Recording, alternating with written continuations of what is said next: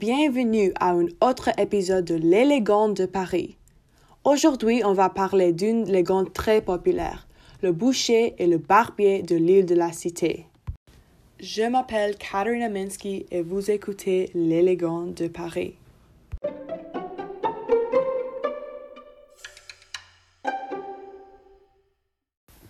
Si vous êtes déjà visité la France, vous connaissez la prédominance de la viande dans l'alimentation française. Personnellement, quand je suis allée en France, j'ai remarqué de nombreux types de la viande incorporés dans leurs repas, notamment les pâtes de foie gras faites des foies d'œil. Parfois, ils ont cuit en forme de tarte et vendus dans les boucheries. C'était comme ça en l'an 1384 aussi. En 1384, alors que Paris n'était qu'un petit village, beaucoup de gens gagnent leur vie en possédant une petite entreprise. Parmi les nombreux magasins au coin de la rue des Marmousettes et de la rue des Deux Ermites se trouvait la boucherie et salon de coiffure. Le boucherie était l'un des endroits les plus connus pour acheter de la viande et des pâtisseries à la viande en France. Des gens du monde entier venaient pour essayer une délicieuse pâtisserie à la viande. Même le roi Charles VI aimait beaucoup les pâtisseries à la viande. De 1384 à 1387, le boucher a développé une amitié avec le barbier d'à côté. Le barbier, dont les clientes habituelles étaient des étudiants étrangers, trouverait un moment parfait lorsqu'il était seul et laisserait ses utiles fondre la tête de ses clientes. Puis il enverrait le corps dans une tunnel relié au sous-sol de boucherie. Le boucher a découpé le corps jusqu'à ce qu'il se transforme en viande parfaite pour ses pâtisseries. Le barbier a choisi les étudiants étrangers comme victimes car ils seraient partis depuis longtemps lorsque leur famille remarque leur disparition. Ce partenariat s'est étendu pendant trois ans jusqu'à le chien de l'une des victimes a attendu plusieurs jours en dehors du salon de coiffure. Abandonné, le chien attendit devant le salon de coiffure, aboyant pour l'homme qui était devenu une délicieuse pâte de la viande. Enfin, la police a trouvé cela suspect et a commencé à enquêter. Ils ont trouvé le sous-sol de boucherie et les preuves laissées par les victimes. Pour les crimes commis, le boucher et le barbier ont été brûlés vifs avec leur magasin. Cette histoire peut sembler familière car elle est similaire à l'histoire moderne de Sweeney Todd.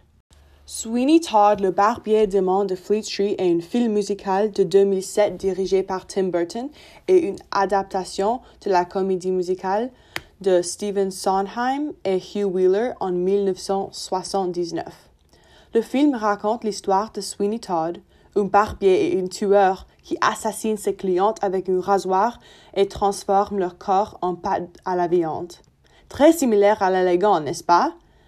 Le film met Johnny Depp comme Sweeney Todd et Elena Carter comme Madame Lovette, sa complice. Nous allons maintenant prendre une pause et parler de nos sponsors pour cet épisode.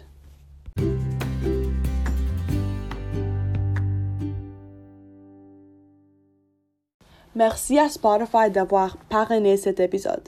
Avec Spotify, il est facile de trouver la bonne musique ou le bon podcast pour chaque instant.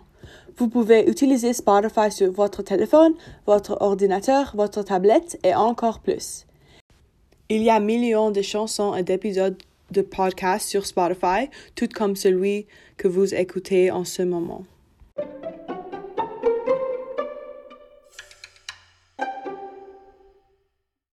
Revenons maintenant à notre podcast. Alors, vous vous demandez probablement maintenant si cette légende est réelle ou non.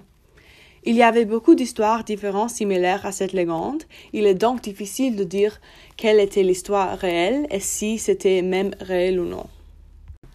La première histoire de Sweeney Todd a été écrite en 1847 et beaucoup de gens disent qu'elle a été inspirée par une histoire de Charles Dickens de les pâtisseries humaines. En 1700, il y avait une autre histoire en France, celle, celle qui décrivait le français comme des cannibales. Mais plus tard, l'histoire a été reconnue comme fausse car c'était une forme de propagande anglaise pendant la Révolution française. Il n'y a pas non plus de dossier des meurtres présumés, ce qui nous amène à penser que cette histoire est fausse. La seule preuve qui nous fasse à croire que cette histoire pourrait être vraie est la chanson qui s'appelle Le barbier et le vendeur de Patserie Salgante. Voici quelques paroles.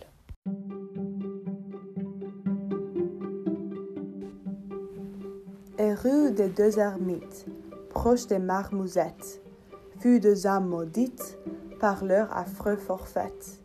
L'un barbier sanguinaire, pâturier, téméraire, découvert par un chien, faisant manger au monde, par cruauté féconde, de la chair de chrétien.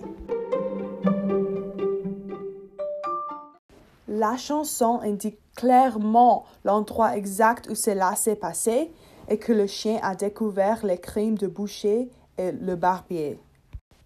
Il était clairement indiqué que le boucher nourrissait tout le monde des pâtisseries salgantes. Dans la chanson, il écrit Le Monde. Ça fait une référence à la popularité de la boucherie. Cette chanson a été écrite en 1387, l'année exacte de l'exécution de Boucher et du Barbier. C'est ce qui me fait croire que cette légende pourrait être vraie. Cette légende a été documentée par de nombreux historiens, mais n'est pas vraiment prise au sérieux par les autorités. En effet, aucun document juridique ou rapport d'expertise a été trouvé pour confirmer les meurtres de la rue des Marmousettes. Nous connaissons la chanson, ce qui nous fait penser que l'histoire pourrait être vraie, mais une chanson n'est pas un document légal prouvant les meurtres. Même si cette histoire n'est pas réelle, tous les récits sur cannibalisme n'étaient pas fictifs et toutes les formes de cannibalisme n'étaient pas rejetées comme socialement inacceptables en Europe pendant cette période. Le ministre et médecin anglais Edward Taylor a écrit que le sang humain frais est bon pour maintenir la santé. Au Danemark, l'utilisation de sang humain comme remède contre l'épilepsie était populaire. Souvent, les malades se ressemblaient sous l'échafaud dans l'espoir d'attraper le sang répandu d'un criminel juste exécuté. Les médecins anglais croyaient également aux propriétés curatives du sang humain et recommandaient cette cure à leurs patientes jusqu'à l'an 1747. D'autres parties du corps, telles que la chair, la graisse et les os humains, étaient également utilisées pour soigner les patients avec d'autres maladies. Ces parties du corps étaient généralement broyées en poudre et bues ou appliquées sur la peau. Malgré sa popularité, la pratique du cannibalisme médicinal a diminué au cours du XVIIIe siècle. Au moment où l'histoire de Sweeney Todd est apparue dans la presse, toutes les formes de cannibalisme ont été jugées socialement inacceptables, rendant l'histoire du barbier démon encore plus surprenante pour le public. L'histoire de Barbier et Boucher était devenue une légende urbaine. Depuis, il est même parfois classé comme le mythe de la rue de Marmousette. Malgré aucune preuve concrète, la légende de boucher et de barbier fait encore peur aux Français à ce jour. La pensée d'avoir la chair humaine dans leur pâtisserie les fait frémir. Alors, aujourd'hui, même si les magasins sont disparus, vous pouvez toujours visiter la lieu au 20 rue Chanoise et Marmousette, qui est maintenant le garage de la police parisienne. Si vous avez la chance de parler avec un officier, il peut vous diriger vers le sous-sol du bâtiment pour voir la fondation originale et ressentir les frisons laissés par le barbier et le boucher.